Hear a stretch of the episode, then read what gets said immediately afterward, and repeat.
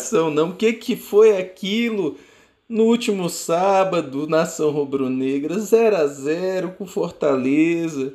Sofrido. Cenas é, é, inapropriadas para menores de 18 anos que se conectaram ali para ver o jogo. Flamengo 0, Fortaleza 0. É, aqui quem fala com vocês é Railton Alves. É, como junto comigo tem Henrique Olgado, Davi Lima. Vamos tentar falar alguma coisa sobre esse jogo, analisar alguma coisa. A fila do PED para sair hoje está maior do que a fila do auxílio emergencial. Enfim, pessoal, então vamos que vamos, né? Saudações rubro-negras. É, e antes de passar a bola aqui para o Henrique, para o Davi, é, para você que nos acompanha aí, que nos acompanhou durante 2020, nós começamos agora em setembro, né? O Fla 360. E no Instagram já alcançamos já a marca de mais de 600 seguidores é, nesses últimos meses, então três meses e pouquinho, né? E a gente já supera 600 seguidores, então a gente agradece a cada um, a cada uma de vocês que nos acompanham lá no Instagram, que é o Fla 360 Podcast, é, e no YouTube, no é, Spotify e no Google Podcast, é só procurar por Fla 360. E eu já vou antecipar aqui para vocês. É o próximo episódio, episódio número 27. A gente já vai fazer com vídeo, hein? Vai ter vídeo da gente, vocês vão ver o tanto que a gente é lindo lá no YouTube, viu? Eu sei que isso vai atrair ainda mais seguidores, o pessoal vai trazer mais gente aqui, é, é, é ávido para ver a gente, nossos comentários. Então é isso aí, galera. Então a apresentação, é, é eu estou enrolando hoje porque o, o, realmente o jogo, gente, para falar desse jogo, a gente acho que vai falar em 30 segundos sobre o jogo, mas então vamos lá, galera. Então é, mais uma vez, Henrique Olgado, Davi Lima, muito obrigado pela participação de vocês, galera. Vamos que vamos, vamos falar sobre esse jogaço. Fortaleza 0, Flamengo 0. Os goleiros pegaram na bola duas vezes, um, um de cada lado. Enfim, e para começo de conversa, hoje eu vou chamar você, Davi Lima. Me conta, Davi, como é que você analisou esse grande clássico do futebol mundial Flamengo e Fortaleza, meu irmão? Salve, rubro-negros. Boa noite, William Bonner. Boa noite. é, cara, assim, felizmente ou infelizmente eu não pude assistir o jogo ao vivo. Estava ainda na, nas comemorações ali de Natal, porque no dia 26 a minha cunhada faz aniversário e minha esposa inventou de fazer uma festa bem na hora do jogo e eu como marido obediente não, não consegui aí abrir as copos para acompanhar o nosso Mengão. Como Mas, marido é, prudente, é, é, hein? Que eu acho que eu não Prudente, Prudente, e que tem senso de autopreservação. É isso aí, tá certo. Agora, agora, eu, agora eu pensei no último segundo falar assim, não amor, vai lá que, que eu vou ver o Flamengo. Mas eu acho que eu fiz uma boa escolha, sabe? Fez. Porque Parabéns. eu não ia ver o Flamengo, eu não ia ver o Flamengo, e eu ia ficar uma semana aí com, com a mulher de cara emburrada. Então assim, mas depois olhando os lances, os poucos lances, e, e, e tentando analisar friamente o que, que aconteceu, essa questão passa muito pela escalação, né? É, a questão do René na lateral esquerda, sem fazer aquela a profundidade ali, a passagem, o, é, é, atrapalhou muito o Flamengo. Do lado direito, o Isla também pouco fez também. E aí, para mim, o ponto central chama-se William Arão, né? Eu acho que ele deixou muito ali a desejar, não só pelo futebol dele, mas a, a, a escalação dele comprometeu muito o Flamengo, porque o Fortaleza, ele não pressionou o Flamengo. O Fortaleza jogou no 4-4-2 com as linhas bem ajustadas e não fez aquela marcação pressão. Então acabou que o Ilharão era um jogador desnecessário ali. Então, ao contrário do jogo do Bahia, que parecia que a gente estava com 13 jogadores com a menos, então o Ilharão pouco fez. E, e, e quantas vezes nesse podcast aqui, é, se a gente olhar na nossa retrospectiva do podcast, quantas vezes foi falado assim, o Ilharão nesse jogo está sem função. Pode olhar, meus amigos, foram muitas vezes. Então, mais uma vez, acho que o Rogério pecou na escalação é, é, do Ilharão. Acho que não era o momento, acho que o João estava vindo muito bem, porque o João fazia é, a, o ataque surpresa, né? Tentava avançar mais um pouquinho, é, sincronizava ali com o Gerson. E então assim, acabou que o, o, o, essa muralha do Fortaleza ela, ela não foi nem cutucada, porque a criatividade do Flamengo estava é, é, muito abaixo, a produtividade do Flamengo muito abaixo na parte ofensiva. O Pedro e o Bruno, Henrique ficaram isolados. E, e, isso passa também pelos nossos meias, né? Assim, o Arrascaeta ainda não está naquela forma, que a gente já cansou de falar aqui, que ele precisa ter, ter, ter a forma física boa para o futebol dele sobressair. E o Everton Ribeiro está já há muitos jogos jogando abaixo do, do, do, que, ele, do que a gente espera, do nível dele, né? principalmente na questão é, do, da função dele, que é a função criativa. Né? Então o Rogério até tentou colocar o Vitinho ali no jogo para tentar incendiar, né? mas o, o Vitinho, para incendiar jogo, ele tem que, tem que estar muito inspirado. Não foi o caso desse jogo também. E o Fortaleza, naquela proposta de não perder, né, não, não é buscar a vitória, mas não perder perante esses jogadores, é, conseguiu o resultado esperado. Foi um 0x0 xoxo, o Flamengo sem.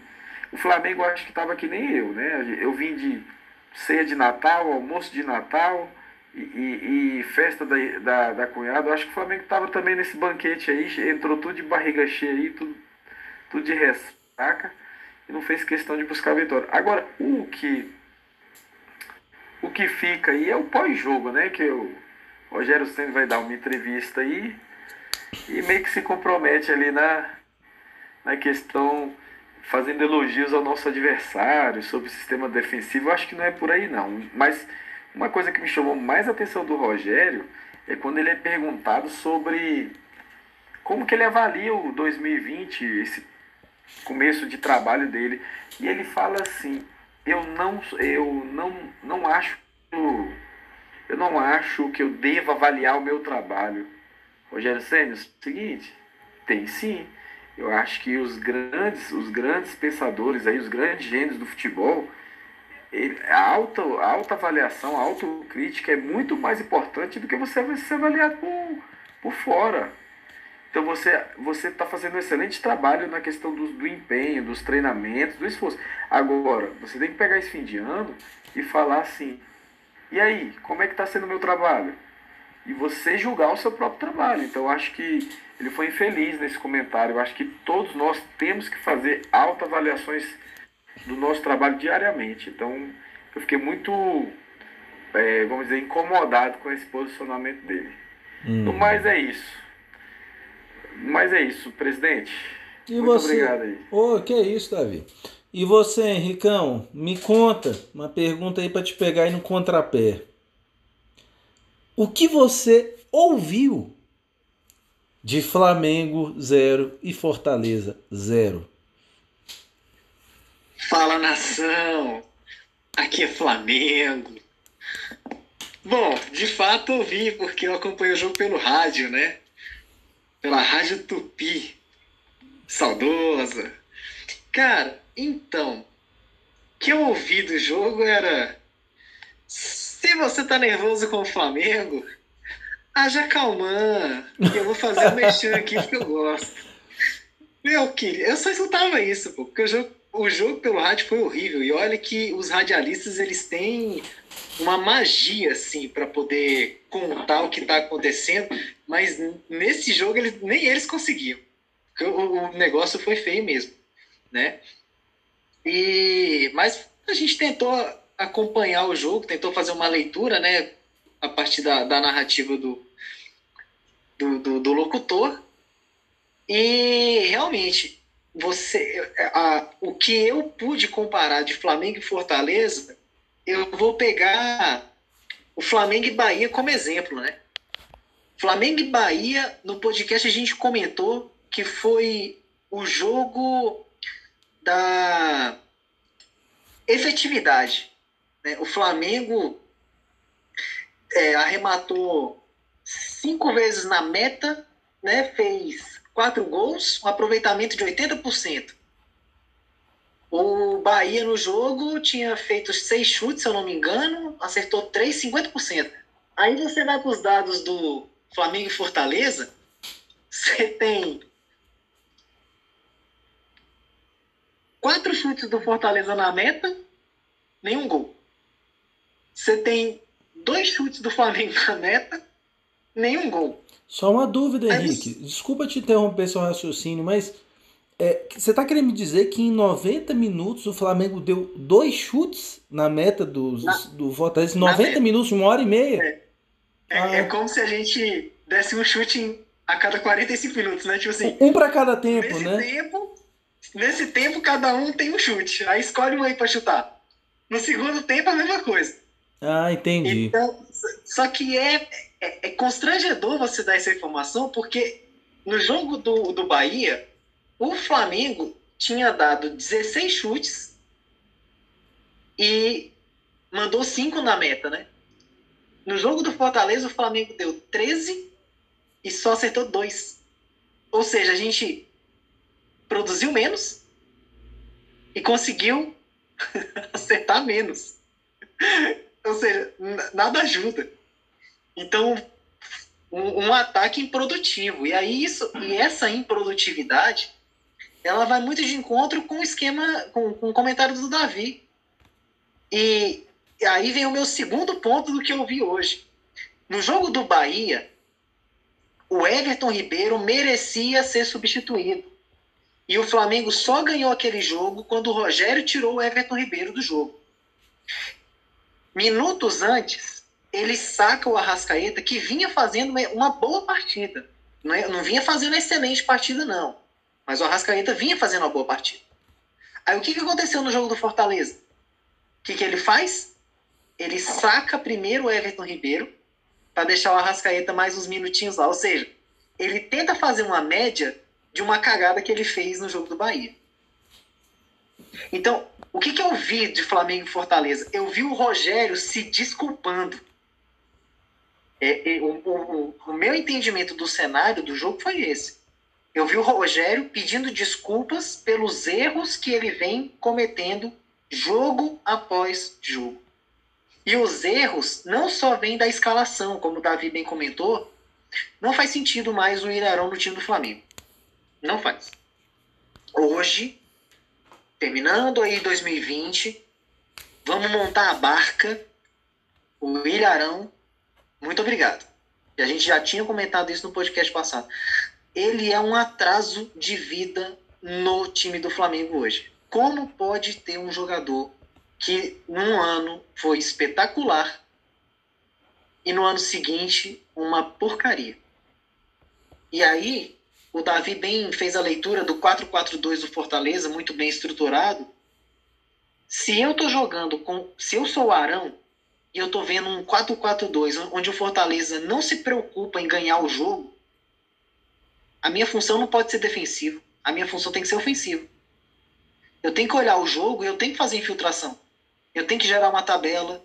Eu tenho que avançar para receber um passe ou para dar um passe. E o Arão, jogo após jogo, ele volta a ser um jogador limitado, preocupado demais em, em se defender, é, em defender a posição dele, em fazer cobertura de lateral, do que simplesmente jogar bola. É, Everton Ribeiro e Arrascaeta, fraquíssimos no jogo. Mais uma, mais uma partida em que os dois vão muito mal. É, queixada. Acho que pela primeira vez o Queixada, Queixada me decepcionou. Porque, gente, chuta, bateu um pênalti, chutar a bola nos dois pés, nos dois, não dá, cara. Não dá. É, é, é ridículo. É ridículo. E então, assim, foi a cereja do bolo de um jogo horrível, né? Tipo assim, o jogo foi muito ruim é, e o Queixada me faz aquela pataquada lá de, de me bater um pênalti daquele jeito. Não faz sentido, né? E aí falar dos outros jogadores é, é perder de tempo, porque se você tem um Everton Ribeiro e um Arrascaeta que podia desequilibrar o jogo e não faz, e um jogo desse é um jogo para eles, onde o passe mais agudo precisa aparecer, onde a genialidade tem que surgir e não surge. Então, era melhor ter entrado com o Michael e o Vitinho. Porque talvez o ensaboado Michael e o, e o mago Vitinho poderiam ter dado uma outra cara pro jogo. Mas, para falar um pouquinho do, do jogo do, do Rogério Senna, né? Eu fiz um, um levantamentozinho aqui comparando os seis primeiros jogos do, Roger, do, do Rogério pelo Campeonato Brasileiro e os jogos correspondentes do Domi, né, na era Domi, para a gente poder analisar até o que o Davi falou na coletiva, né, sobre o trabalho do Rogério. Pô, será que o trabalho do Rogério realmente é, ele, ele é muito bom, ele é tão espetacular assim, como a gente planejou, como a gente sonhou que, que seria? Bom, eu não vou comparar os jogos do, do Rogério pela Libertadores porque seria injusto. O Domi fez muito mais jogos do que o Rogério e, enfim, não faz sentido. Pela Copa do Brasil, cada um fez dois jogos. O Domi fez os dois contra o Atlético Paranaense e o Rogério fez os dois contra o São Paulo. O Domi venceu os dois encontros. E o Rogério tomou dois pau. Aí você fala, pô, se o, se o Flamengo tivesse o Domi, tinha vencido o São Paulo? Não, não tinha. Porque nesse meio termo entre os jogos do Atlético Paranaense, o Flamengo jogou contra o São Paulo e tomou aquela sapoada de 4 a 1 no Maracanã. Não podemos esquecer. Então eu não acredito que o Domi teria feito um trabalho diferente. Mas, para aqueles que, que, os engenheiros de obra pronta, né? Gostam de ficar apontando o dedo depois que, que a obra está acabada, Tá aí informação, né, cara? E cada um escreve do jeito que quiser.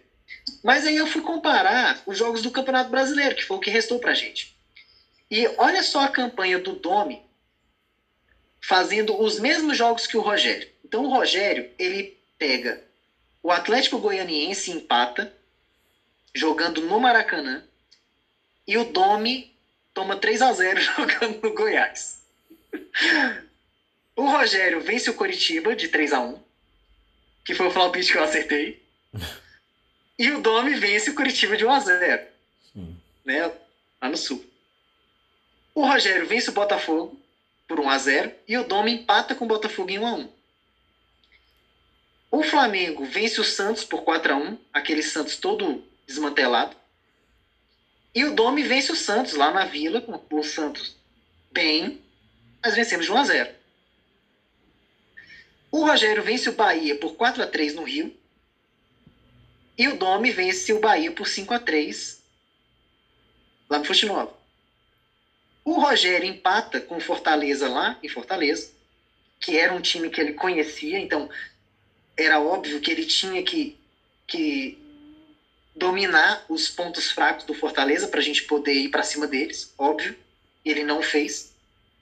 E o Domi vence o Fortaleza no Maracanã por 2 a 1 a campanha do Domi... do Everton Ribeiro. Exatamente. A campanha do Domi foram, nesses seis jogos, foram quatro vitórias, um empate e uma derrota. A campanha do Rogério foi quatro vitórias e dois empates. Então o Rogério, nesses seis jogos, ele foi um ponto melhor do que o Domi. Questão de pontos. Um ponto melhor que o Domi. O Flamengo do Domi fez 10 jogos, fez 10 gols em 6 jogos e tomou 8. O Flamengo do Rogério fez 13 gols e tomou 6. Aí tem um detalhe que eu queria levantar, porque eu lembro que antes da gente entrar na, na Copa do Brasil, eu falei assim: gente, será que não valeria a pena o Flamengo voar logo na Copa do Brasil para ter tempo para treinar? para gente, a gente descansar, para a gente recuperar jogador, montar um elenco e tal, você abriria mão e tal? Pois é. O Rogério, com, comparando o Rogério, esse período do Rogério com o período do Domi, o Rogério teve três semanas de treino livre, que foi a semana do jogo do Botafogo para o Santos, do Santos para o Bahia e do Bahia para Fortaleza. Três semanas de treino livre para recuperar jogador, para fazer apresentação no PowerPoint. E o Domi, nesse período, teve jogo quarta, domingo, quarta, domingo, quarta, domingo, não tinha tempo para treinar e o negócio foi feito. Era aquela correria, quarta domingo, sem ter, sem ter tempo para treinar. Aí a pergunta é a seguinte: E aí eu vou de encontro com a coletiva dele e do questionamento do Davi, né? O trabalho do Rogério, ele realmente é, é tão bom assim que, que valeu a, a, a demissão do Domi? A reflexão, a polêmica, né? Então, será que o trabalho do Rogério no Campeonato Brasileiro, tá? Foi, ele é tão melhor do que o trabalho que o Domi fez, onde o Domi fez seis jogos, domingo e quarta, e o Rogério fez seis jogos, tendo três semanas para repor jogador, para descansar elenco. E aí? Fica a reflexão aí, né? Para a gente começar a imaginar o nosso 2021. E, claro, pegando o bonde aí da entrevista que o Rogério deu, quando ele fala que não gostaria de, de se autoavaliar, né? De fazer essa autocrítica. Então, do jogo, para finalizar minha fala, eu fui buscar os melhores momentos de, de Fortaleza e Flamengo. E eu encontrei 24 segundos de melhores momentos. Que foi aquela finalização, o passe do Arrascaeta, Sim. com a finalização do Pedro e aquela defesaça do, do goleiro do Fortaleza, que eu vou lembrar o nome dele aqui. Felipe Alves. Felipe Alves. Felipe Alves. Então, assim, foi isso que eu encontrei de Flamengo e Fortaleza. Esse lance que o vídeo demorou 24 segundos para iniciar e terminar. E isso com propaganda. Então, é, fica aí o resumo do jogo, dos jogadores que, para mim, do ano passado para esse, tinham que apresentar mais.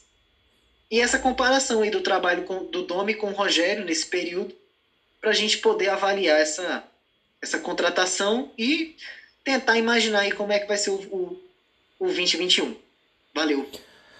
Pois é, galera, até no início do episódio brinquei, né, dizendo que o jogo dava para a gente analisar em 30 segundos.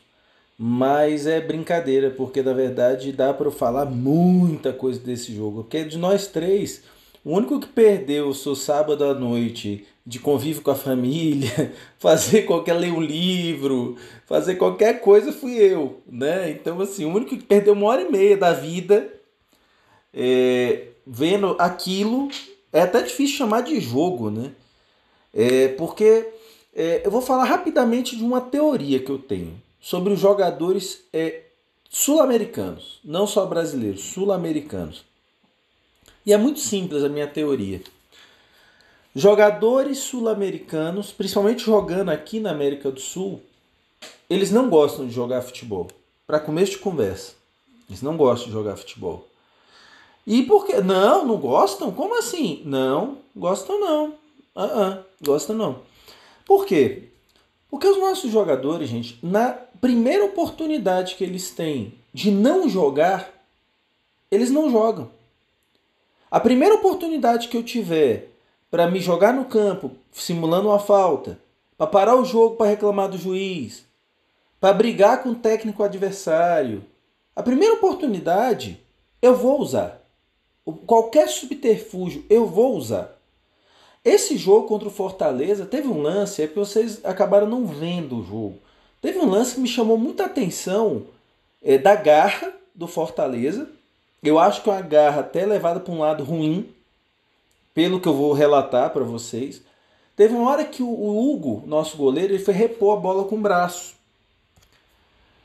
Quando ele foi é, é, repor a bola, o jogador do Fortaleza segurou o braço do Hugo. Eu nunca tinha visto isso, gente. O goleiro foi impedido de jogar a bola com o braço porque o adversário puxou o braço dele e, e não tomou amarelo, hein? Não tomou amarelo, diga-se de passagem. É, é, é, o Flamengo, né? Que tem uma conspiração aí que só beneficia o Flamengo, né? Lembrando que no lance do pênalti, dois jogadores do Fortaleza invadiram a área, era para o pênalti ter sido voltado, né? Mas tudo bem. Mas nem vou entrar nesse método, porque assim, é, se o Flamengo precisou de um pênalti como tábua de salvação para poder ganhar do Fortaleza, que vinha de duas derrotas consecutivas para os poderosíssimos Bragantino e Ceará, é, então é porque o jogo foi uma porcaria. Né? A gente já sabe que foi uma porcaria. Mas assim, o que, então eu vejo jogadores não querendo jogar. E o que me é, chama a atenção, Henrique, falando da coletiva do Sene, é, eu vou falar sobre o trabalho e a, a, a, polêmica que você levantou. Mas antes de falar dela, eu vou falar de outra polêmica que o Sene causou nas redes sociais flamenguistas aí, que foi o alto elogio, dizendo que assim, não, foi difícil ganhar do Fortaleza porque eu armei esse esquema do Fortaleza para enfrentar grandes times. Ou seja, ele está é, é, se gabando de um ferrolho, uma covardia do Fortaleza, porque o Fortaleza, gente, ele precisava ganhar o jogo tanto quanto o Flamengo. Não vamos perder de vista que o Fortaleza está a dois pontos da zona de rebaixamento. O Vasco está com 28, o Fortaleza está com 30. O Fortaleza precisava ganhar o jogo também. Só que a gente entra numa coisa, dessa coisa de que é, é, os jogadores, não só os jogadores, os técnicos sul-americanos também, a grande maioria, não gosta de ver futebol acontecendo. Então, a ponto de você ver o Ceni se gabando de um Fortaleza que jogou um anti-futebol total. Porque vocês estão falando de 4-4-2, gente. Na grande maioria do jogo, Fortaleza jogou no 4-6-0 os dois atacantes voltavam até a, a, intermediária de defesa do Fortaleza. Vocês não estão entendendo. Aí entra uma coisa que você, Henrique, falou sobre a falta de função do Arão, que realmente eu, eu tiraria o Arão e botaria, por exemplo, o Vitinho para jogar. Centralizando o Pedro com o, o, o Bruno Henrique de centroavantes ali, porque o Bruno Henrique pula bem, cabeceia bem. Até porque virou chuveirinho o jogo do Flamengo virou chuveirinho. Então, já que era chuveirinho, então bota dois altões lá na frente que sabem cabecear. Bota dois pontas. Eu botaria Vitinho de um lado, Everton Ribeiro do outro e pelo meio armando o Arrasca. Faria cinco jogadores dedicados ao ataque ali. E acabou. E acabou. Agora, então, vou encerrar esse, esse papo de jogadores não gostarem de jogar futebol, porque, gente, foi um anti-futebol, foi um espetáculo de tudo que um jogo de futebol não pode ser. Foi um espetáculo, assim, a aula de, do que. Assim, eu tenho certeza que não tem um torcedor do Fortaleza feliz porque empatou o jogo daquele jeito. Duvido. Duvido. Feliz, feliz não tem, não. Porque o Fortaleza foi covarde também. Os dois, o Flamengo foi preguiçoso mais uma vez soberbo, mas uma preguiça, uma preguiça que os caras eles tinham que aprender a respeitar a camisa do Flamengo. Porque esse time, ele é, ganhou em 2019, gente. Para mim, a sensação que deu vendo esse jogo é a seguinte: nós ganhamos Brasileirão e Libertadores. Portanto, nós não temos mais obrigação nenhuma de é, é, ganhar mais nada na vida. A carreira de todo mundo já encerrou. Tá todo mundo aposentado. Fizemos tudo que tínhamos para fazer até 2019, agora pronto, agora vamos viver a vida e tá tudo certo. Então, gente, um jogo vergonhoso. Empatar é do jogo, você pode empatar. Você pode empatar, por exemplo, Flamengo quase empata com Goiás. Flamengo é, ganha o jogo, vira o jogo aos 50 do segundo tempo naquele chutaço do Pedro. Mas, se naquele dia o Flamengo empata, você vai olhar as estatísticas, tipo assim, o Flamengo deu 10 chutes na direção do gol, 25 chutes no total, eu tô chutando o número, mas assim, gente, foi um bombardeio. E tem dia que o adversário salva em cima da linha, bate na trave, o goleiro defende, o juiz erra, é, é, anula gol que não tem que anular. É do jogo, acontece. Mas o jogo contra o Fortaleza, o goleiro do Fortaleza fez uma defesa. Uma no jogo. Uma. Um chute do Pedro. E quem dá assistência é o Arrascaeta. Então, assim, gente, um jogo que é uma vergonha. Os jogadores tinham que ter vergonha. Eu, eu tenho é, visto gente elogiando quando o time do Flamengo joga com raça. Eu tenho visto muito futebol internacional nessa pandemia. Acho que eu nunca vi tanto futebol na minha vida como eu tenho visto agora. E eu vi um jogo do Liverpool contra o West Bromwich nesse fim de semana e empatou. Foi um a um. O West, West Bromwich fez o que o Fortaleza fez. Armou um ferrolho. Ferrolho. A tática deles era 6-3-1. E às vezes virava 640, pra vocês terem uma noção. Assim, gente, era um ferrolho. Era só nego de camisa branca e azul na frente do gol. É, na Inglaterra eles chamam, né? Estacionar o ônibus né, na frente do gol. Lá eles botaram a locomotiva, gente. Aquelas que transportam soja assim, na frente do gol. E o Liverpool, e o jogo acaba um a um. Eles procuravam a tal da bola vadia, que você, Henrique e Davi gostando de falar, eles acharam a bola vadia, o West Brom, uma bolinha. Acharam, gol, depois do Liverpool fazer 1 a 0. E aí, mas olha a diferença. Eu vi o Mané, que é ponta esquerda, indo armar jogada da ponta direita.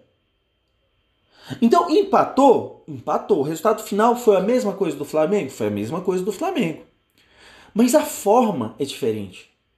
Porque o Liverpool tentou jogada pelas pontas, tem jogada pelo meio, lançamento, chuveirinho, tabelinha. Eles tentaram de tudo, gente. Eles tentaram.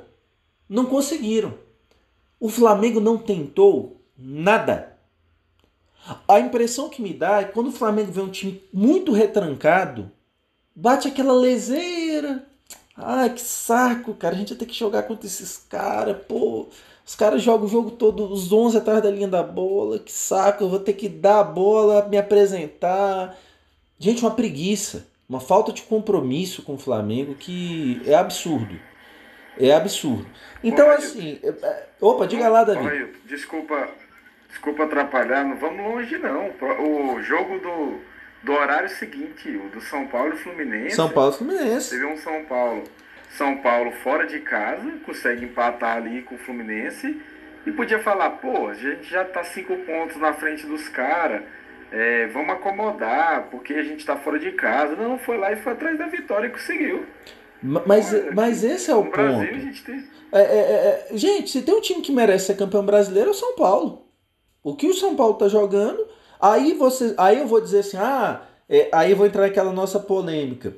É, assim, ah, qual é o maior elenco do Brasil? Para mim ainda é o Flamengo. Em potencial, o maior elenco para mim é o Flamengo, sem dúvida. Eu não vejo ninguém é, é, talvez o mais pertinho ali, Palmeiras, Atlético Mineiro, nem São Paulo.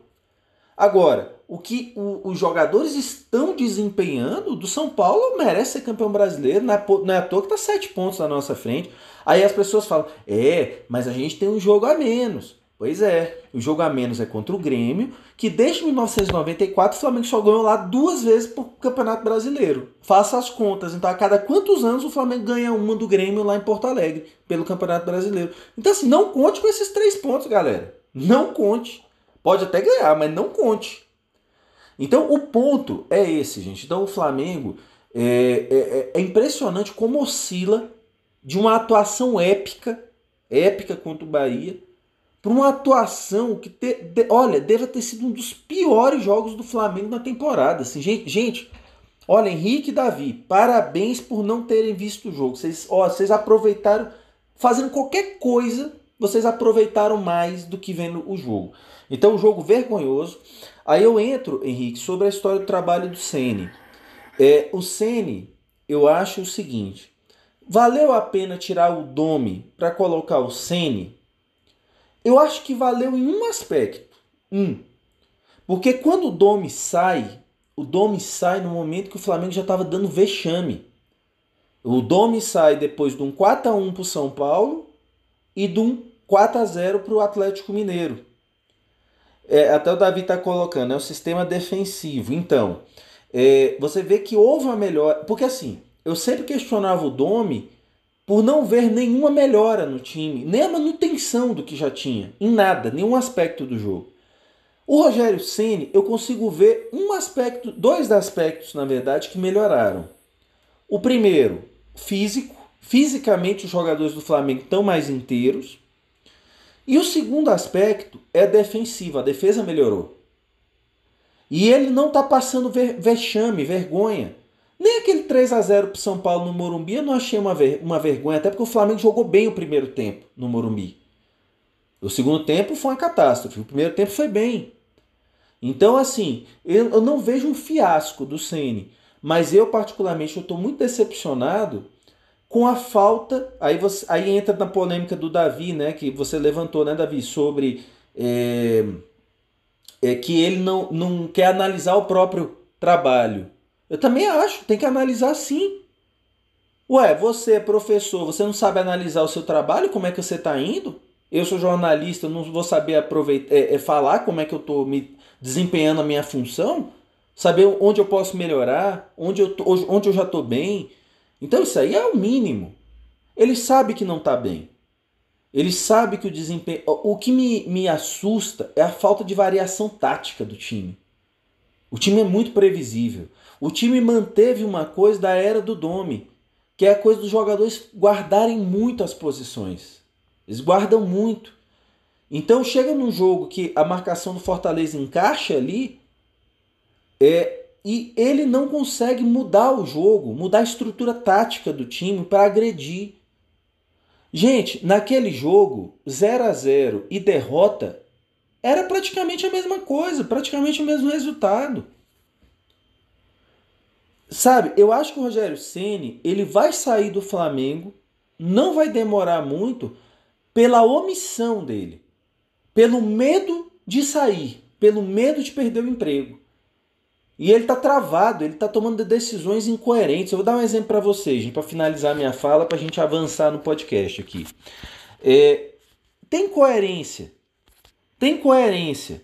O René entrar de lateral esquerdo, sendo que todo mundo sabia que ia ter uma retrancaça lá em Fortaleza. O próprio Ceni montou essa retranca. Retranquinha safada, diga-se de passagem. Até porque eu odeio retranca. Para mim, futebol é gol. O, tá, no, o nome gol vem de gol, né? Objetivo. As pessoas esquecem que o objetivo do futebol é fazer gol. Mas a questão é, é se eu vou pegar uma retranca, eu vou entrar com um lateral que não passa do meio campo? Por que, que ele não levou o Ramon? Aí o Isla foi substituído na metade do jogo porque ele tomou um cartão com 3 minutos e na sequência ele fez uma falta que poderia ser expulso, mas seria uma forçação de barra. Mas assim, chegou no meio do jogo e ficou com medo de perder o Isla, tirou o Isla, ok. Ele vai entrar com quem no lugar? O Mateuzinho? Não! Ele entra com o João Lucas que não joga há seis meses. Qual é a coerência que tem nisso? Então, gente, o Flamengo ele perdeu o ataque nas duas pontas. Teve um lance que João Lucas vai lá quase na área do Fortaleza e volta, volta, volta, volta, volta, volta, volta, volta, volta, volta, entrega a bola no pé do, do Hugo, goleiro. Um lance ofensivo, ele volta, volta, volta, volta, volta até o goleiro do Flamengo. Eu nunca vi aquilo. Ficou com medo do, do da, da, defesa do, do Fortaleza. Então, assim, gente, é, são muitas coisas erradas, sabe? Muitas coisas erradas. A gente vai entrar nesse tema da análise de 2020 aí, né, da, nossa temporada. Vou então parar de falar agora é, para a gente poder falar sobre esse outro tema. Mas então, gente, é, vamos partir aqui para o pede para sair, né? Para honrar o manto. E você, Henrique, para você, quem pede para sair, rapaz? Me conta. Cara, pede para sair, eu vou de Arão porque não é a primeira vez que ele faz um jogo que que ele não contribui não colabora. Então, para mim, Arão. Tá muito omisso. Arão que volta depois de dois grandes jogos do João Gomes, mas os medalhões não podem sair, né? No, na, na politicagem do Sene, né? Então, aí, independente, Arão pode estar não jogando nada, traz de volta para não jogar nada. É, é, é isso, é, é, tipo isso. E você, Davi? Quem pede para sair para você, meu parceiro? Pois é, mais uma incoerência do Rogério aí anotada aí pelo presidente. Presidente, vou deixar você decidir, porque eu vou de Everton Ribeiro. A sequência muito ruim de jogos que ele está jogando abaixo do, do, do, pedido. Então, por gentileza, o seu voto de Minerva aí. Ô, cara, oh, vocês, vocês ficaram constrangidos, e Tava muito na cara essa combinação de vocês aí, hein? É, peguei vocês no pulo. Mas essa vez, Davi, é como diz a música do Timaya, cara. Paixão antiga. A gente não esquece, né? Então, assim, meu parceiro, a gente que combinava no início do podcast aqui o, a, as escolhas, né? Você, você me largou, foi lá para combinar com o Henrique, agora. Mas eu te aceito de braços abertos, viu? Meu amigo, é, vou de Everton Ribeiro, sem dúvida, sem dúvida. Porque a gente, eu nem falei dos dois, né? Dos meias, que não estão jogando nada. Na verdade, eu minto. O Everton Ribeiro não está jogando nada. O Arrasca não está jogando quase nada. Porque, lembrando, o passe para gol que ele deu pro Pedro foi ele que deu, viu? Então, assim, ele ainda, ele ainda produziu alguma coisa. Ele deu um passe para gol. Botou na pinta pro Pedro meter para dentro. E o Everton fez o quê? Nada de novo, nada. Passou da hora do Everton Ribeiro esquentar banco. Tá na hora de esquentar banco, pensar na vida, esquecer um pouco de seleção brasileira e focar no Flamengo. Então, muito abaixo muito abaixo. Então, como é um cara que pode entregar muito, a exigência com ele é alta também. Então, vai, vamos de Everton Ribeiro hoje, pede para sair. E honrou o manto, Henrique. Me conta, quem honrou o manto para você, rapaz? Difícil, hein? Hoje tá dureza honrou o manto. Cara, para mim, quem honrou o manto É, eu, eu, vou, eu vou do queixada. Porque dos 24 segundos de melhores momentos só apareceu ele. Mal queixada. Queixada. Você, Davi, me conta. Que honrou o manto mesmo. Tá duro hoje. Né? Tá duro. Não dá pra dar queixada no meu caso, porque ele é o símbolo do, do deslize do Flamengo. O Flamengo deslizou nessa rodada. E aí Foi. o queixada deslizou junto. Mas o meu voto 0x0, placar 0x0, se eu não der pro goleiro, eu tô sendo injusto. O meu voto é pro Hugo Neneca. Fez uma defesa, tá bom. É, então hoje, hoje vai ser mais completo. Você vê, o Romanto hoje tá complicadíssimo, cara. Complicadíssimo. Nem o Gerson jogou bola, pô. Nem o Gerson jogou. Até tu, Gerson. Até tu. É, eu vou de Rodrigo Caio. Porque a zaga conseguiu não tomar gol, segurou lá atrás, não sofreu perigo. Não teve... O único perigo que teve foi a cobrança de falta. Quem fez a bobagem foi o René, né? Que fez a falta na cabeça da área ali. E só. Não teve ameaça ao gol do Flamengo. Então eu vou de Rodrigo Caio. Então vamos ter que ir para a segunda rodada aqui, galera. É... E você, Henrique, segunda opção. Me conta. Cara, como eu falei que, que o Queixada, né, participou daquele lance que gerou aquela defesa maravilhosa do, do goleiro do Fortaleza, então para mim o segundo vai ser o Arrascaeta, que deu o passo pro Queixada. Hoje, critério quase nenhum. Arrasca. E você, Davi? Seu segundo nome? Pô, pra mim foi o Gandula. O Gandula que repôs a bola com mais velocidade que jogador. Porque realmente não tem. Eu, eu vou, não tem como. Eu posso ficar com o Hugo de novo nessa rodada? Como é que é? Ah, não. Aí escolhe outro, rapaz. Dá uma chance pra outra aí. Cara. Ó. É, é porque tem que ter o um critério, né? Porra, vamos lá. Bruno Henrique, uma bosta. É, Everton foi o pede pra sair. Caramba, velho. René não passou do meio de campo. Putz. que isso? Pô, vai, vai, de Natan que você garante o, o, o namoro com o Railton, hein?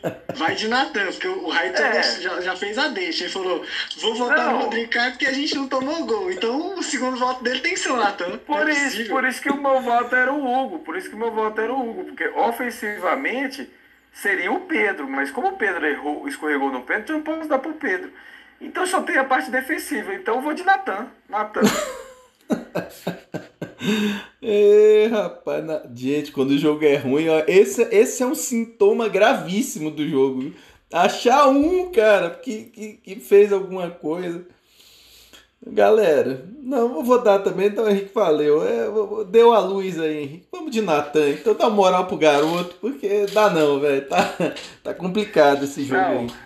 Sabe aquela transmissão da Globo que tem o troféuzinho, o craque do jogo? Sim. Aí tem, um jo tem uns jogos, tipo Botafogo e Vasco, esse jogo é tão feio que tipo o Marcelo Benevenuto vai pegar o, o troféu e o cara vai sem graça, sabe? Eles vai sem graça, ele fala, pô, me deram essa, esse troféu aqui porque não rolou craque, velho. Ele vai, já vai com a mão no queixo, assim. Os caras botam o Ribamar, né? Ribamar, Vasco e Botafogo, é, craque do Botafogo é, é Marcelo Babi e do Vasco Ribamar. Mas, é, então, galera, aí pra gente é, entrar aí na reta final do podcast, é, vai ter é, Fla-Flu, né? Dia, só dia 6 agora, a gente vai ficar um tempão aí sem, sem jogo. Fla-Flu, é, eu, duas coisas que a gente poderia falar ainda aí, a gente tem uns 15 minutos, 20 aí pra gente é, aproveitar. E aí, falando do Fla-Flu, é, a nossa expectativa e na sequência a gente fazer uma análise da temporada 2020, né? Essa temporada ela foi o quê? Foi um fracasso? Foi um sucesso? As duas coisas? Nenhuma das duas? Enfim, é, eu, eu vou começar aqui falando do Fla-Flu, né? Meu Flaupite já e o que eu espero do jogo. O Fluminense vem mal depois da saída do Odair, né? Vem mal, é, não ganhou de ninguém. Mas também, por exemplo, contra o, o, o São Paulo, que é o melhor time da atualidade em desempenho, complicou o jogo, né? E vem complicando já desde o ano passado. O Flamengo não passava carro em cima do Fluminense, era muito difícil. É, desde o Diniz lá no Fluminense e tal, Odaí. O próprio Flamengo do Jesus não passou o carro na final do Campeonato Carioca. No primeiro turno do Campeonato Brasileiro, o Flamengo jogou bem com o Domi. Foi um dos melhores jogos com o Domi. A gente ficou encantado, né? Que ele encheu o time de meias tal e funcionou pra caramba. É, eu acho que vai ser jogo apertado é, por causa do Flamengo. O Flamengo tá oscilando muito tal. Acho que não vai ser nenhum passeio, não. É, eu, eu vou de 2 a 1 um, Flamengo e Fluminense. Você, Davi, me conta. O que, que você espera aí do Fla-Flu, cara? Eu só quero saber se esse jogo é depois de alguma ceia de, de ano novo, de alguma coisa. Dia 7 o jogo? É dia, dia 6. Não, não, dá pra, dá, dá pra depurar o, o, o Réveillon. Ah, dá, pra, dá pra levar. O, o pernil, a leitor, dá pra depurar o. Dá, dá pra assim, digerir, toma um engove e tal, e ah, vai pro jogo. Mas eu tô com você, eu acho que vai ser um jogo bem truncado. E, e o Flamengo não tem moleza com o Fluminense, então. E é clássico, né? Então eu vou de 1 a 0 Flamengo. Mas eu quero deixar registrado o podcast meu coração tá dizendo que vai ser empate, hein? 1 a 1 Mas eu vou, eu vou de 1x0 porque eu sou Flamengo. Preciso desses três pontos. E você, Henricão? Cara, Fla-Flu pra mim é o clássico mais bonito, é o clássico que, que me dá muito tesão de assistir, sabe? E realmente o trabalho do Odaí fez com que o Fluminense engrossasse o caldo em todos os confrontos que tivemos, né? Desde o Carioca. É, depois que o, que o Odaí saiu, realmente o Fluminense ele, ele, tá, ele vem muito mal, mas eu gostei de ver o Fluminense contra o São Paulo né, na última rodada. Mesmo o São Paulo virando o jogo, o Fluminense fez um bom jogo contra o São Paulo. A questão é que ainda é um trabalho muito muito no início agora de, de quem está lá interinamente, né?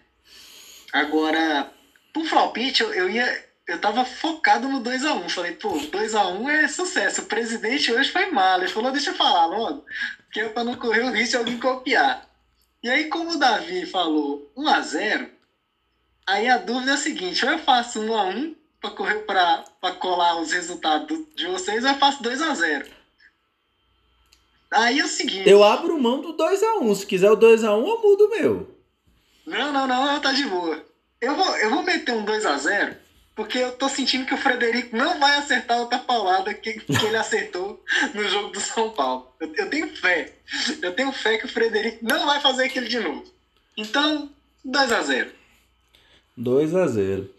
E aí, galera, então. Ô, Railton, só antes, antes, antes de começar a nossa análise, só uma coisa que eu queria falar do Fluminense é que o Fluminense tem uma molecada lá de Xerém, sempre tem a molecada de Xerém, Sim. que se der tempo do Marcão reiterar, para completar o time, pode ser que engrosse o caldo, né? E Henrique, deixar registrado que o meu primeiro palpite era 2x1 um também, então os três estavam pensando igual. Mas é isso aí, presidente. Agora vamos falar do nosso time, né? Não, então, é até como você já pegou aí a palavra, Davi. E aí? É, é, sendo sintético aí, me conta. Como você avalia esse 2020 do Flamengo? A temporada de 2020 ainda não acabou, né? Que vai acabar só em fevereiro. Mas, fim de fevereiro, né? O Campeonato Brasileiro. Mas é, você avalia como é, essa temporada até o momento, assim, a temporada 2020, você acha que foi, foi muito boa? Não? Foi um fracasso? Nenhum nem outro? O que, que você acha, cara? Cara, vou fazer duas análises. vou fazer uma rapidinha fora de campo e uma dentro de campo. Uhum. Tá? Para mim, análise fora de campo foi muito aquém do que nós imaginávamos. Antes mesmo desse podcast, nas nossas conversas em que a gente viu o Flamengo dar um salto na gestão em relação aos outros times brasileiros, em que a gente ia pegar agora para fazer um projeto mesmo de Flamengo a longo prazo, sem amarras políticas, sem amarras ideológicas, e foi fracasso para mim nesse ponto, sabe? Não por causa da questão do Dome, mas como que o Flamengo se deu perante essa questão é, as posturas que foram tomadas da presidência em relação à diretoria, comissão técnica, jogadores, eles mostraram, eles voltaram a mostrar o amadorismo do futebol brasileiro na questão extracampo, sabe? As decisões. Então, é, é, não é os resultados, é a postura da, da, que me incomodou muito. Eu não vou entrar em detalhes, a gente falou muito nesse podcast da, da quantidade de erros que aconteceram que não acontece, por exemplo, nas gestões europeias. Pode ser do time top dos tops, o time, sei lá, Servilha. Times de, de, de, de escalão não cometem esses erros amadores do Brasil. Agora, se tratando dentro de campo, é, a questão, para mim, que mais me incomodou é que você colocou muito no podcast, é a questão dos jogadores estarem satisfeitos com o ano de 2019.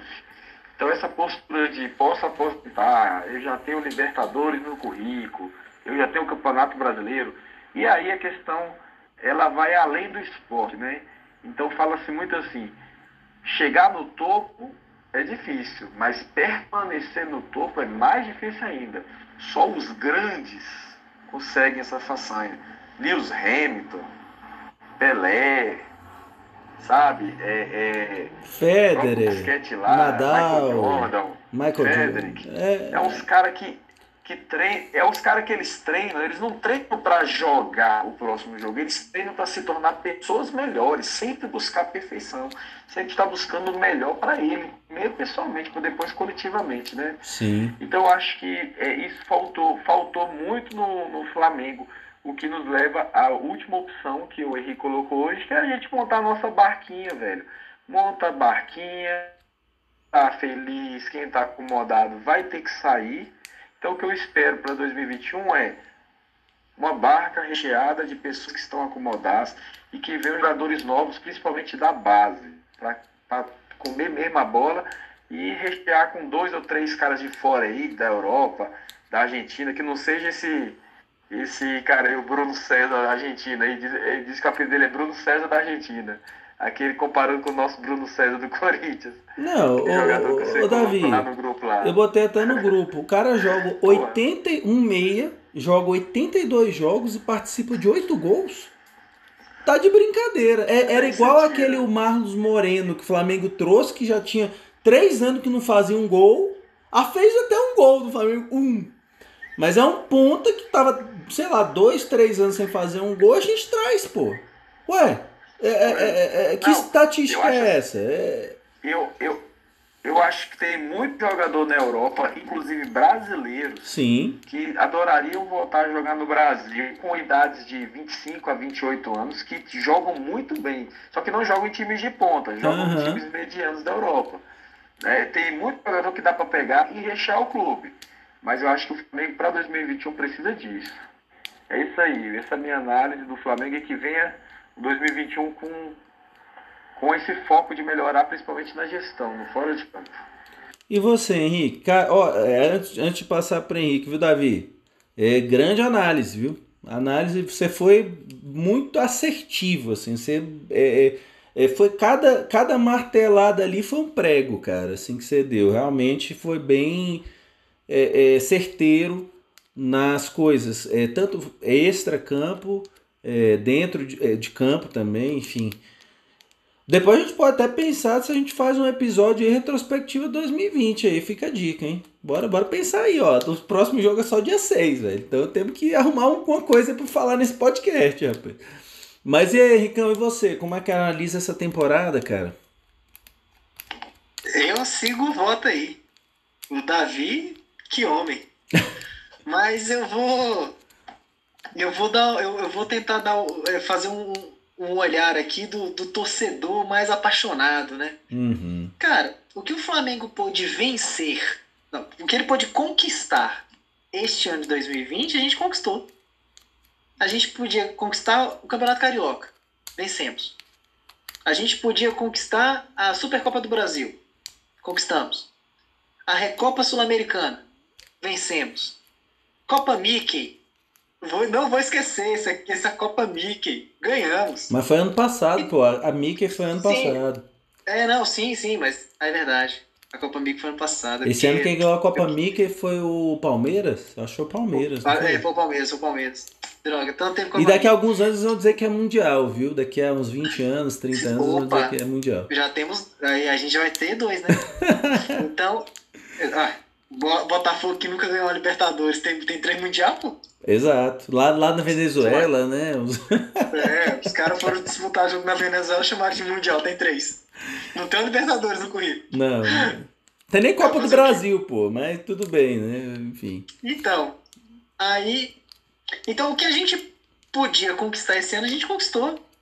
Dois, tudo bem que o Campeonato Carioca foi aquele campeonato ridículo, né? Mas se a gente levar em consideração a Supercopa do Brasil e a Recopa Sul-Americana, nós não batemos em times assim fracos, assim, você fala assim, ah, nossa, que time. Tudo bem, o Atlético Paranaense era um time já desmantelado e tal, mas era o Atlético Paranaense, campeão, né? Era, a gente bateu no Del Valle, beleza, mano, Del Valle foi campeão, interessa, né? Então, com, olhando, é, pegando esse olhar do torcedor, que a gente ainda pode tirar uma casquinha nesse sentido, Flamengo foi, foi isso, que o que a gente podia conquistar esse ano, a gente conquistou. As outras conquistas vão ficar para 2021, aí 2021 sobrou só o Campeonato Brasileiro como resquício desse ano, mas é, se a gente olhar, se a gente tiver esse olhar do torcedor, né, daquele sarrista de falar, pô, mas ganhamos, não interessa, vocês não ganharam nada, é isso. É, galera, eu vou dizer pra vocês uma coisa. É, para mim é uma temporada que começou como um sucesso e vai terminar como um fracasso. É, começou como um sucesso porque, inclusive, eu e Henrique estivemos, é, tivemos, eu, acho que a gente viu ali o canto do cisne do Flamengo 2019 do Jorge Jesus. Assim, acho que foi a, a última grande atuação daquele time foi aqui em Brasília, um pouquinho antes do lockdown da pandemia, foi em fevereiro. O Flamengo joga a Supercopa do Brasil, aqui em Brasília, mete 3 a 0 no Atlético Paranaense. O Atlético Paranaense não viu a cor da bola. Um jogaço do Flamengo. E, e olha que o Flamengo não pressionou, jogou tipo 60%, 70% só. Nem precisou pisar muito no acelerador, não. Foi 3 a, foram 3 a 0 fáceis assim. Então, é, eu acho que começou brilhante Lembrando, o Flamengo ganha a Recopa do Del Valle com um jogador a menos. Só para variar, o Ilharão me é expulso, tipo, com 15 minutos de jogo, jogo dominado. Me é expulso. E o Flamengo, mesmo assim, eu acho que ganha por 3 a 0 Uma atuação brilhante do Flamengo é, no Maracanã. Que foi o primeiro título internacional vencido pelo Flamengo no Maracanã. E então, assim, é um início muito perfeito, assim, é uma arrancada perfeita. Vem a pandemia, Jesus já volta já da pandemia, já disposto a sair. O Flamengo começa o, o Carioca, pega o Carioca ali bem, vai decaindo, decaindo, decaindo. Ah, ah, minto, antes da parada da pandemia, o Flamengo já vinha em queda. Se vocês se lembrarem, o último jogo antes do lockdown foi Flamengo e Cabo Friense.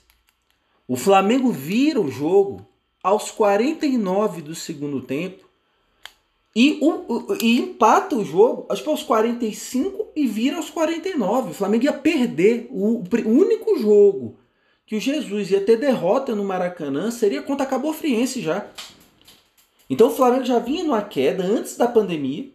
Quando volta, volta também numa queda, até jogar a final contra o Fluminense, perde a Taça Rio para o Fluminense nos pênaltis, joga uma final ali da conta do chá para ser campeão.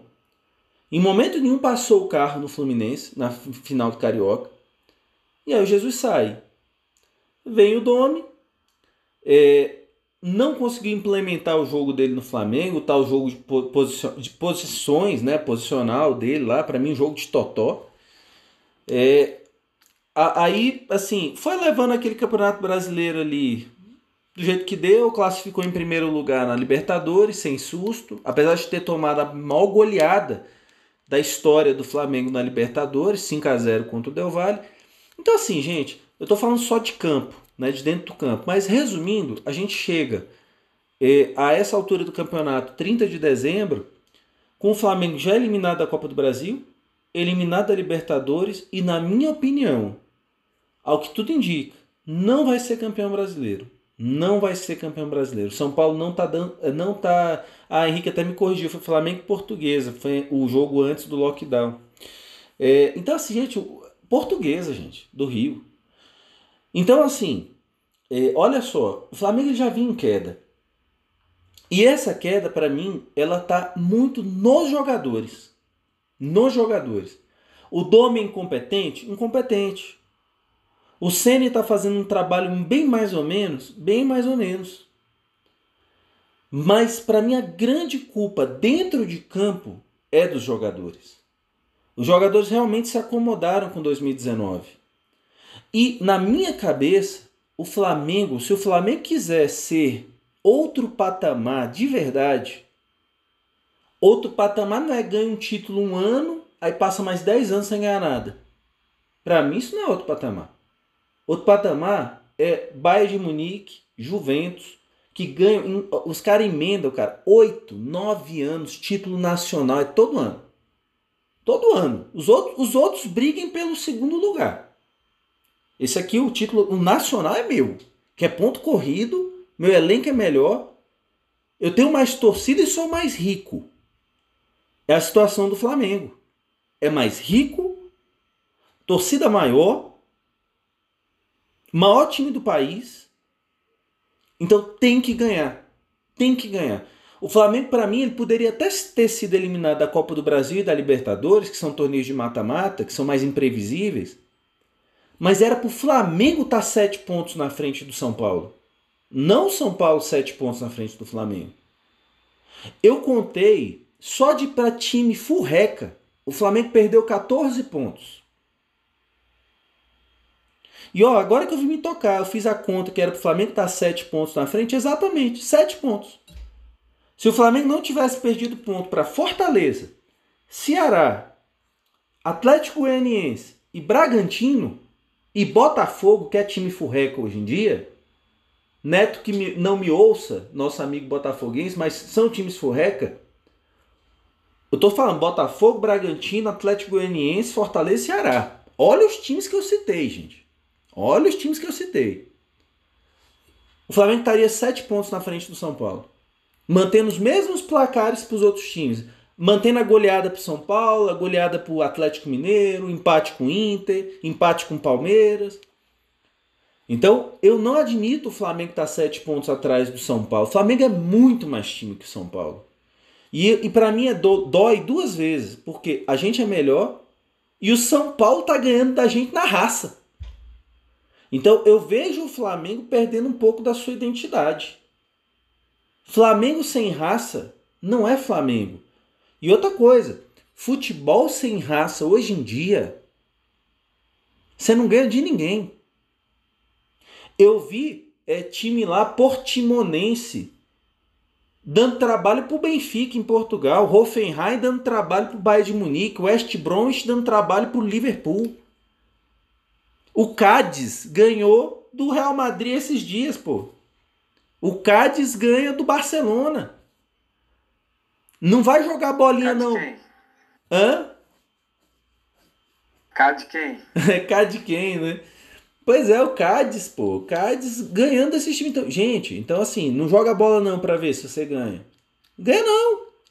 Raça é a primeira coisa. A primeira coisa é que o pessoal chamou de intensidade. Então esse time do Flamengo, gente, é muito sem intensidade. Muito. Aí eu pergunto para vocês, pensem nesse ano, principalmente após a saída do Jesus. Quantas vezes o Flamengo passou o carro fisicamente em cima dos adversários. Quantas vezes o Flamengo passou fisicamente o carro? Não vou nem falar da técnica, tô falando fisicamente. Então os caras não têm vontade, gente. Os caras estão de barriga cheia. Então, assim, para mim tem que ter barca. Para mim, jogador nenhum é cativo no Flamengo.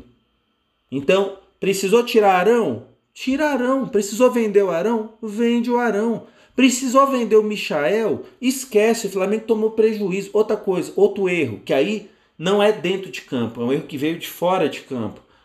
Gente, de todas as contratações que o Flamengo fez esse ano, só duas deram certo. Que foi Thiago Maia, que infelizmente se lesionou, e o Pedro. E foram justamente os dois que vieram por empréstimo. Aí teve outro que veio por empréstimo, que foi o Pedro Rocha, que a gente até calculou no último episódio cada minuto jogado dele quanto custou para o Flamengo, foi uma baba. Mas e quem contrata? É o departamento de futebol. E aí, para finalizar o podcast, gente, o a, a, a, esse ano ficou muito claro para mim uma coisa: como o extracampo influencia dentro do campo. Foi a demora para renovar com o Diego Alves o gramado do Maracanã, que é cuidado pelo Flamengo, tirou o Thiago Maia até o ano que vem e só vai voltar a jogar no meio do ano que vem, o Thiago Maia, para vocês terem ideia. Olha o prejuízo. Um gramado pífio do Maracanã. Qualquer fazenda, qualquer sítio, chácara tem uma grama melhor do que a do Maracanã.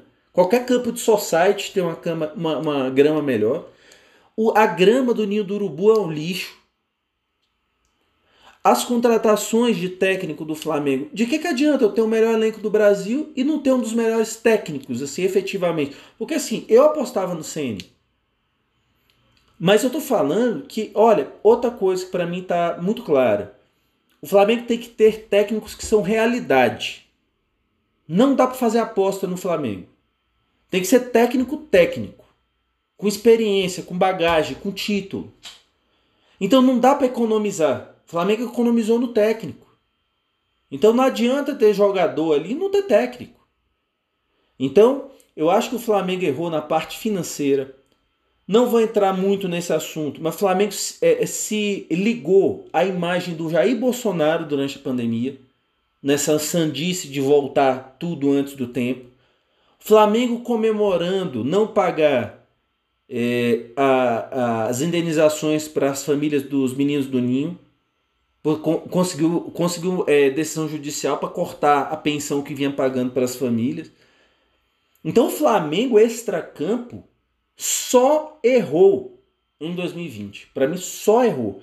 E parte desse insucesso do meio para frente do ano é consequência também disso. Então, então tem muita coisa errada. E é, infelizmente, se o Flamengo não abrir o olho, essa coisa de que o, o que poderia vir a ser uma hegemonia pode virar um rombo financeiro para o Flamengo, porque a folha do Flamengo é muito alta. A, as receitas caíram por causa da, da, do coronavírus, é, receita de ingresso, de patrocinador, de tudo. Então, assim, gente, é, Flamengo, se quiser ter o protagonismo que ele tem que ter, o Flamengo tem que ser a Juventus do Brasil, o Bayern do Brasil, sim. Os outros torcedores torcem para que isso não aconteça. Infelizmente, o Flamengo, ele é, é, aquela história, né? O único bicampeonato que o Flamengo tem em títulos grandes é o Brasileirão 82 83. Pode pesquisar. Qualquer outro bi que o Flamengo tem um consecutivo, em qualquer outra competição, não tem, gente. Porque o Flamengo ganha um ano, no ano seguinte o vírus da soberba, do oba-oba, impera, das brigas políticas impera. É, é, é, Davi, NBB. Bebê o Flamengo tem, basquete o Flamengo tem. Fora isso, gente, no, no futebol profissional não tem bi de nada. só o brasileiro, 82, 83. Então o Flamengo, gente, ele monta um timaço, ganha no ano, no ano seguinte os caras. É, é, lá dentro tem briga interna, briga de ego e tudo mais. E a coisa desanda. E mais um ano isso aconteceu. Então que o Flamengo retome as rédeas da coisa para o ano que vem. E se não acordar, brasileiro vai voar rapidinho, vai embora para São Paulo. Então, não, então, enfim, mas é isso. Então, para finalizar, é isso. Para mim, começa então com um sucesso, continuando o sucesso de 2019, e termina com um fracasso, na minha opinião. O Flamengo, Flamengo perder para Racing Flamengo perder pro, o São Paulo eu nem digo nada porque é quem está jogando o melhor futebol do Brasil, mas por Racing na Libertadores é impressionante assim, não dá, não dá, não tem justificativo. E por último, Flamengo tem que parar e os flamenguistas têm que parar de ficarem presos a um time. Time tem prazo de validade. Vai ver em qualquer esporte. Os Lakers ganharam a NBA ano passado já se reforçaram para essa temporada. Se você quiser manter é, é, a, vitória, manter conquistas, você tem que mudar, você tem que tirar as peças que não estão funcionando e botar outra no lugar, gente. É assim que funciona. Ô, ô sem mudar de assunto aí, eu sei que esse podcast é do Flamengo, mas o que, que aconteceu com o Kevin Durant do Gold State Warriors? Que mudou de time, eu fiquei, uai, mas o que, que foi aquilo? É, parece que ele brigou lá, né, lá com a galera lá do Curry, né, lá no Golden State. E aí depois ele vai pro, pro Brooklyn Nets, ele tem uma lesão de tendão de Aquiles, né? É uma lesão.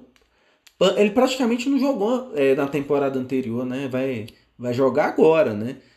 É, enfim, sou fãzaço do Kevin Durant.